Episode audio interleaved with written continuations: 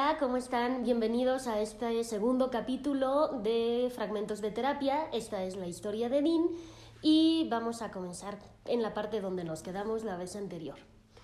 Eh, nos habíamos quedado en que me comentaba cómo más o menos llevaba su logística eh, con Estela, con Claudia, con Lucero y con sus hijos. En eso, de la nada, comenzó a buscar cigarros y me dijo con muchísima seguridad, ¿puedo fumar aquí, verdad? Y yo me quedé pensando y le dije, bueno, es que no, no tengo cenicero aquí. Ay, no te preocupes, no te preocupes, abrimos la ventana. Entonces se paró, abrió la ventana que daba a una vía rápida y recargó la mano con el cigarro en el pretil. Vio la hora y me dijo, bueno, creo que quedan pocos minutos de sesión, así que acotemos. Estela lo que quiere es que yo le pague pensión alimenticia por la niña, cosa que no pienso hacer o que me separe de Claudia, cosa que tampoco pienso hacer. Y es que ya mantengo cinco niños, ya seis es demasiado. Sí, Dean, cinco niños es mucho, pero pues la hija de Estela también es tu hija y ella no tiene la culpa. Sí, ya, ya entendí eso, pero es que Estela me mintió. Estela dejó de tomarse las pastillas y no me dijo nada. Me hizo caer en la trampa. Ok, Dean, entiendo que te moleste, sin embargo, pues la niña no tiene la culpa. Estela te podría demandar y eso va a salir todavía peor. Uy, bueno, pues vamos viendo de qué, de qué cuero salen más correas, concluyó. Acordamos vernos cada semana si su agenda lo permitía. Debo admitir que pensé que no volvería. Una persona con este perfil suele huir de terapia, ni siquiera llegan, en parte porque sienten que no la necesitan y en parte porque tienen miedo y desconfianza. Para mi gran sorpresa, ahí estaba ahí la siguiente semana, tan puntual como el primer día para su segunda sesión. Todo iba transcurriendo con normalidad, me, contó un poco de su semana y esperó a que yo diera el siguiente paso. ¿Cómo vas con el tema de Estela? Le pregunté. Igual, todo igual. ¿Qué significa igual? Pues nada, hombre, nada importante. Recordemos que este tipo de personas les cuesta confiar así que no esperaba que me contara detalles de su vida con mucha facilidad. Ok, Dean, yo sé que no te es fácil abrirte y expresarte, pero créeme que en mí puedes confiar. No te voy a criticar, no te voy a juzgar, estás en un lugar seguro. Dean miraba por la ventana mientras le hablaba, parecía que no me escuchaba, pero al oír las palabras lugar seguro, inmediatamente volteó a verme, como si hubiera escuchado algo que le hubiera encendido todas las alarmas. ¿Pasa algo? Le pregunté. Pareciera que viste un fantasma. No, nada, nada, solo recordé algo. ¿En qué estábamos? En que te estaba diciendo que puedes confiar en mí. Ah, sí, sí, bueno, gracias, lo tomaré en cuenta. Ok, bueno, ¿y entonces de qué quieres platicar hoy?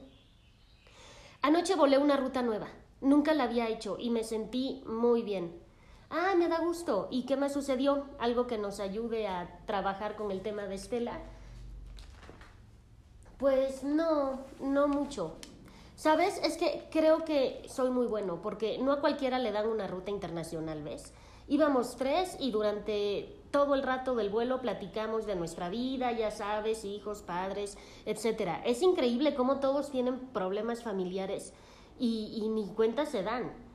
Obviamente yo no dije mucho, todo lo que diga se puede usar en mi contra. Ok, oye, ¿y los conoces de hace tiempo? Sí, ya, ya había volado alguna vez con ellos y en alguna ocasión, si nos toca pernocta, salimos a cenar o algo. Ok, entonces, si ya los conoces, seguramente han platicado alguna vez de tus cosas. Pues muy por encima, ¿eh? La gente es muy envidiosa. Oye, ¿y Cuéntame, ¿cómo te llevas con tus papás, con tus hermanos? Así, no hemos hablado de eso. Ese tema que tiene que ver con Estela. Bueno, pero es que si te digo que hablemos de ella, tampoco quieres. Lo que sí podemos hacer es enlistar pros y contras de la relación que llevas con Estela y con su hija, que, dicho sea de paso, también es tu hija. Pensé que quizá Dándole un giro al tema, sería más fácil que se abriese para hablar. Y para mi alegría y tranquilidad aceptó. Veamos, comencé. Saqué un papel y empezamos a poner de un lado los pros y del otro los contras de mantener la relación con Estela hasta como ahora la habíamos eh, llevado. Y del otro lado ventajas y desventajas. Entonces comenzó a decirme, pues en pros yo pondría que me ahorro la manutención porque no la estoy pagando y en contras que me puede demandar. Vale, ¿qué más? Pues eso nada más. Bueno, Dean estaba resultando un hueso súper difícil de roer.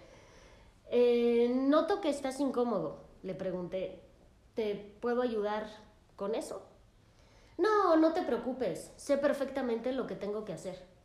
Ok, ¿y eso qué es?